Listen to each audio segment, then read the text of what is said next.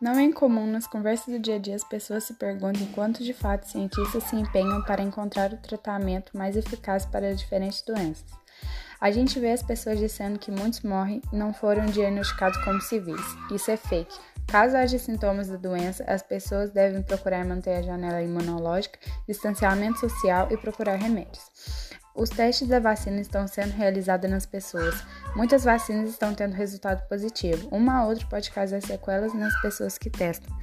O primeiro argumento em fator da ciência vem de administradores dos fundos de pesquisa e das universidades, onde a maior parte da atividade científica desenvolve.